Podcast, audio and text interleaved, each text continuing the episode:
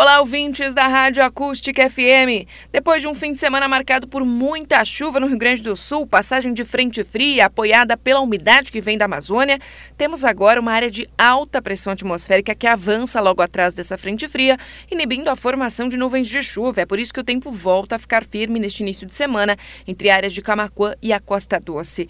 Só que a temperatura ainda segue baixa nesse início de semana. A máxima nesta segunda-feira fica em torno de 20 graus. Na terça-feira, a mínima de 14 máxima de 23. Gradativamente, com o predomínio do tempo firme, as temperaturas vão voltar a subir. Mas atenção, logo no próximo fim de semana, os modelos de previsão já indicam chuva novamente no estado gaúcho, inclusive na região de Camacuã, isso por conta de novas áreas de instabilidade.